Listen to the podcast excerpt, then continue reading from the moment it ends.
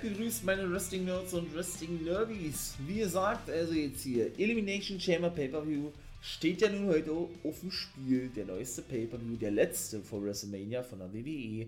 Und darum soll es jetzt, wie gesagt, gehen. Hier in der Preview, in der Vorschau zu Elimination Chamber. Ja, dann gehen wir doch gleich rein, würde ich sagen, in die Preview. Jetzt sage ich zum zweiten, dritten Mal, egal. Jetzt gibt es hier, wie gesagt, die Vorschau. Und ich freue mich megamäßig auf diesen Pay-Per-View. Roman Reigns gegen Sami Zayn steht zum Beispiel auf dem Spiel. Da komme ich mal zum Schluss zu. Wir starten mal mit Bobby Lashley gegen Brock Lesnar. Also, da muss ich auch sagen, ja, das ist geil, dieses Match zu sehen. Match Nummer 3 erinnert schon sehr an Goldberg gegen Lesnar. Auch da hat es ja eine Weile gedauert, bis denn endlich mal noch weitere Matches folgten. In dem Fall waren es ja auch drei gewesen. Nachdem man ja nun schon vor einigen Jahren zuvor das Match sah, Goldberg gegen Lesnar. Das ist jetzt nämlich auch schon das dritte Match zwischen Lashley und Brock Lesnar. Ich glaube, das war auch so nicht geplant. Ich glaube, das war denn doch eher für WrestleMania geplant. Und dass da jetzt hoffentlich ein anderer Plan herrscht, nämlich Gunther gegen Brock Lesnar. Ist meine Vermutung, die große Hoffnung von mir, denn Gunther wirklich wow. Also nicht nur den Rekord, den er gebrochen hat beim Royal Rumble, sondern auch, der hat sich wirklich so zum Main Event da aufgeschwungen. Und er hat ja auch seinen Intercontinental-Titel verteidigt gegen Madcap Moss. Ich hoffe, ihr habt natürlich in meine Preview reingehört zu Friday Night SmackDown gegen den guten Madcap Moss, wie gesagt, ähm, so dass es dann eigentlich bedeuten müsste, dass er seinen Titel noch vor WrestleMania abgibt. Aber nichtsdestotrotz, auch wenn das nicht der Fall sein sollte und dann ein Titelmatch bekommt, wertet natürlich den Titel trotzdem auf, natürlich ganz klar. Aber dieses Match muss früher oder später kommen. Wir haben es ja eben beim Rumble angedeutet bekommen. Weshalb, ich möchte jetzt nicht sagen, ich diese Match Lash Lashley gegen Lesnar nicht wieder abgewinnen kann, das nicht. Ich freue mich, dass das Match stattfindet, ja, aber ich hätte es nicht unbedingt nochmal sehen müssen. Wer gewinnt in diesem Match? Ich sage, es wird wirklich, glaube ich, Brock Lesnar gewinnen. Ja? Und ich finde es auch generell gut. Auch das habe ich ja ein paar Mal schon erzählt, dass er nur noch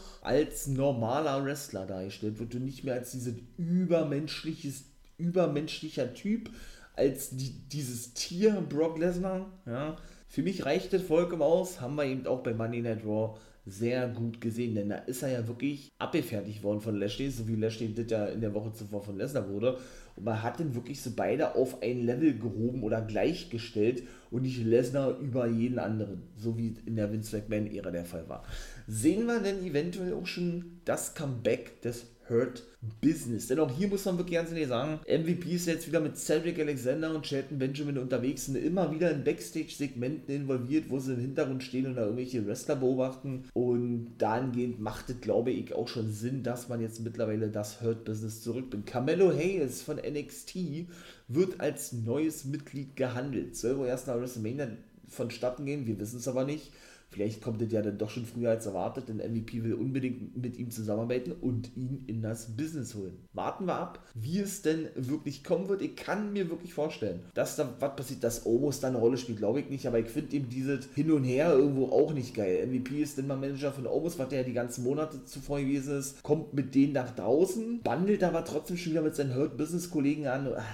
Ich will nicht sagen, da gibt keinen Sinn, aber ich glaube, WWE weiß selber nicht aktuell, oder sie wissen es doch schon, aber lassen uns das noch nicht wissen, wo der Weg dahin gehen wird. Kommen wir dann gleich zum ersten Elimination Chamber Match der Frauen. Natalia ist dabei. Die gute Asuka ist dabei. Nikki Cross, Carmella ist dabei. Liv Morgan und Raquel Rodriguez. Ja, zum ersten Mal diese Konstellation, auch zum ersten Mal Ric äh, Ricarda.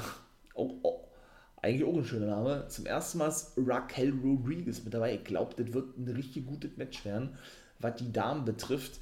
Wobei ich mir da eher für zum Beispiel eine Carmella oder eine Natalia ähm, sehr gut eine Piper Niven hätte vorstellen können. Ja, sollte jetzt so nicht sein oder eben auch eine Lacey Evans oder was. Von mir aus so gerne eine NXT-Dame. Ähm, und nicht unbedingt Carmella, die ja jetzt wieder unter ihrem alten Gimmick unterwegs ist zu Zeiten von Enzo Big Cass, so Hip-Hop-lastig und so was. Aber gut. Dennoch wird es ein gutes Match werden. Und wenn wir das rein aus der, ich sag jetzt mal, theoretischen Warte sehen, was WrestleMania betrifft, dann ist mein Tipp in diesem Match Raquel Rodriguez. Der soll ja sowieso so sagt man es zumindest, ein großer Push bevorstehen. Triple H ist ein großer Fan von ihr. Und was ist da nicht idealer als ein Match oder ein Sieg im Elimination Chamber Match, wo es ja um den Nummer 1 Herausforderspot geht auf den Raw-Titel von Bianca Belair. Jetzt sagen sich vielleicht eine, ey, die geht da ja nicht, die ist bei SmackDown natürlich, ist so vollkommen richtig, aber Ripley ist ja auch bei Raw und bekommt auch ein SmackDown-Titelmatch gegen Charlotte Flair, weil sie den Rumble gewonnen hat und das eingecasht hat.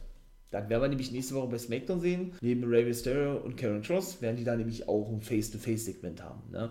Und ich persönlich finde das auch gar nicht so verkehrt, dass man wirklich vor WrestleMania, das, haben sie schon jahrelang nicht mehr gemacht und das war eigentlich mal üblich gewesen Raw gegen SmackDown Stars antreten lassen ne? oder antreten zu lassen. Von daher, dadurch, dass man sowieso eigentlich nicht mehr diese richtige Trennung hat, Raw und SmackDown, eben auch im Zuge dieser ganzen Bloodlane-Geschichte, hatte doch natürlich keinen Sinn ergeben, das ist schon richtig, aber dennoch würde ich es für die Zukunft begrüßen, wenn man natürlich wieder generell so eine strikte Trennung einführt, Raw und SmackDown, wonach es ja hoffentlich nach WrestleMania denn äh, nicht nur aussieht, sondern auch so, so vonstatten gehen wird. Und dann eben man auf längere Sicht gesehen für WrestleMania dann auch wieder Raw gegen SmackDown Matches präsentieren kann, sodass man da dann eben doch wieder so eine gewisse Spannung drin hat, denn die ist nämlich so ein bisschen verloren irgendwo, weil man ja eben diese rosterübergreifende ähm, ja, Shows schon seit Jahren zu Gesicht bekommt, mittlerweile wieder in der WWE. Also mein Tipp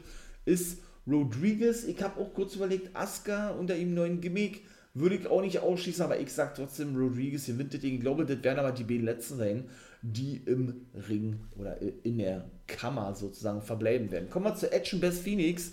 Da freue ich mich megamäßig drauf. Gegen The Judgment Day. Ich weiß nicht, wer da gewinnt, wa?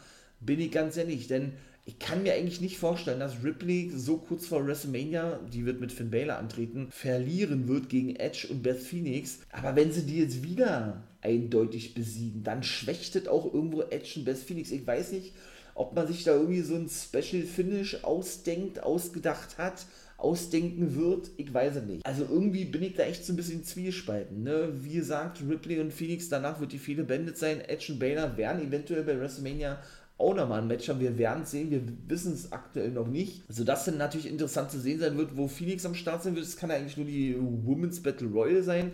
Vielleicht gewinnt sie die Dinger denn auch, man weiß es nicht. Ich glaube nicht, dass sie irgendwie involviert wird in dieses Titelmatch das würde auch das Match irgendwo abwerten, ohne das natürlich äh, gegenüber Beth Phoenix negativ meinen zu wollen. Aber man soll da schon die Zukunft antreten lassen. Zukunft in Form von Rhea Ripley gegen Charlotte Flair und nicht noch eine Beth Phoenix damit reinbucken ich finde es nice, dass sie auch immer mal wieder zu sehen ist, immer so 2, 3, 4 Matches im Jahr her.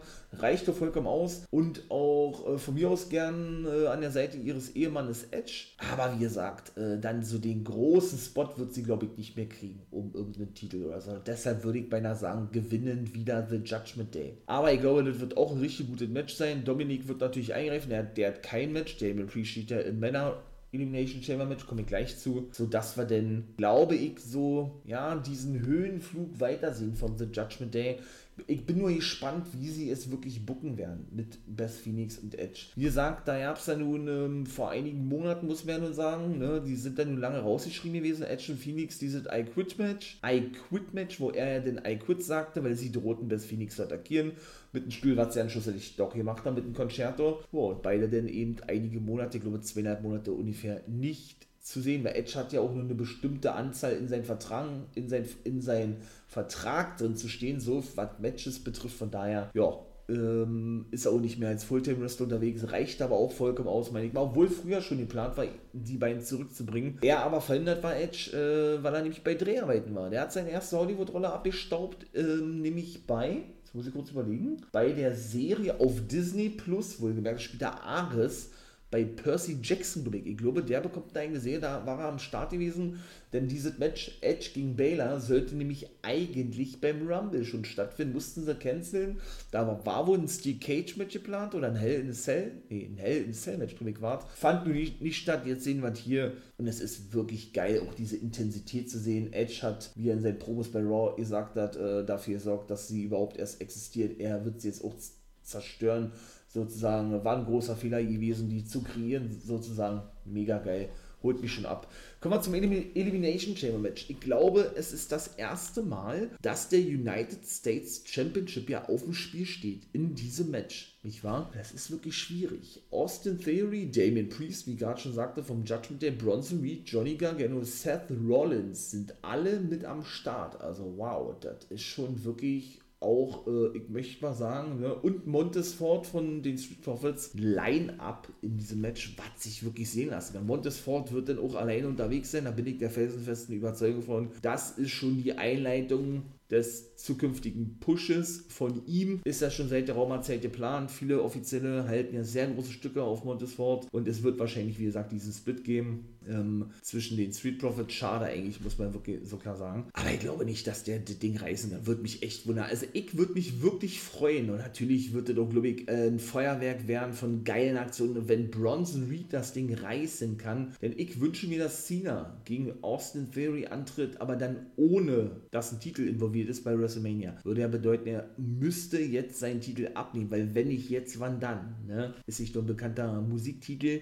sondern trifft doch hier sehr gut auf dieses Match zu. Von daher glaube ich, dass da ein Titelwechsel fändig ist. Aber wird Bronson Reed das Ding gewinnen? Ich glaube auch nicht, dass das Rollins das Ding gewinnen wird. Ah, oder gewinnt doch Montesfort. Damien Priest glaube ich eigentlich auch nicht.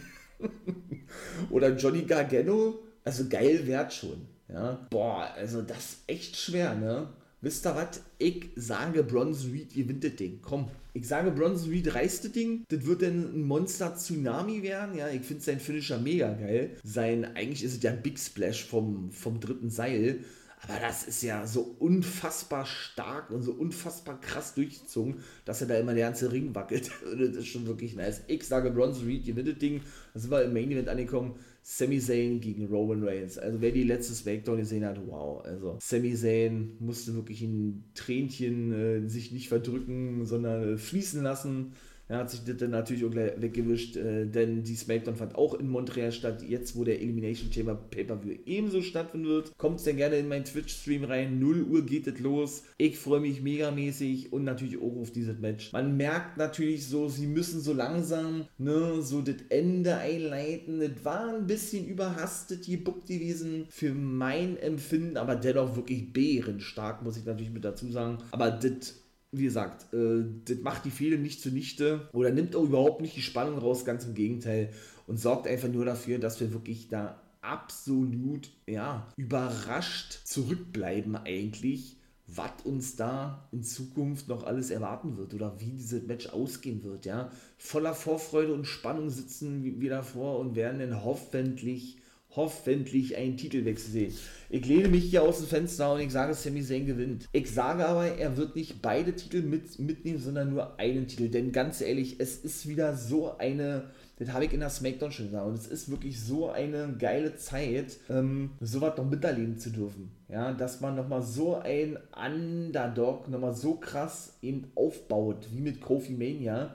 Damals, wobei ich das mit Sammy noch geiler finde, muss ich ganz ehrlich sagen. Oder auch mit Big E, das war leider für mich ein Flop gewesen. Die zwei Monate Regentschaft hätte man sich auch getrost klemmen können. Aber was ich eigentlich damit sagen will, ist ja, das, dass diese langjährigen BWEler denn doch noch alle diese Chance bekommen, einen Titel zu gewinnen, mit dem man gar nicht mehr gerechnet hat. Ja? Und diese Promo auch mit Cody Rhodes, die war auch schon so geil. Ich hoffe, ihr habt da meine äh, Review zu Raw reingehört. Wenn nicht, dann tut es sehr gerne mal, ja. Das ist einfach nur so bärenstark. Und wie er denn doch so mit sich haderte und Reigns attackierte und doch nicht seinen besten Freund Kevin Owens, Jimmy, Jimmy Uso, der die ganze Zeit aber auf seiner Seite stand, ihnen den Superkick verpasste.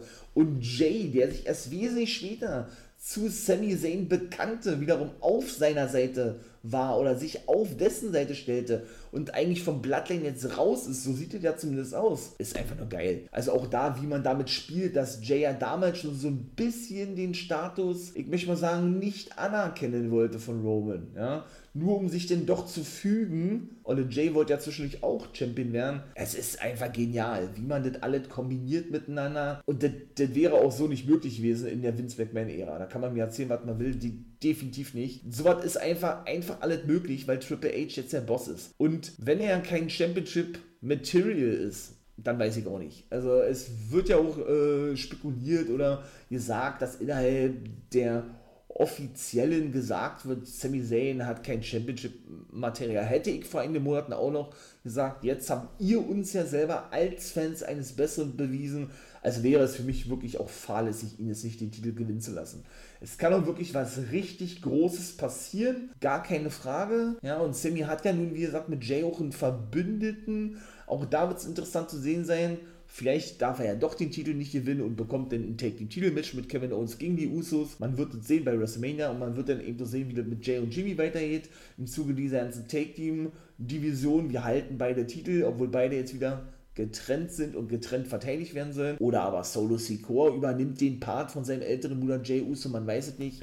Es ist einfach so viel offen. Es ist einfach so geil.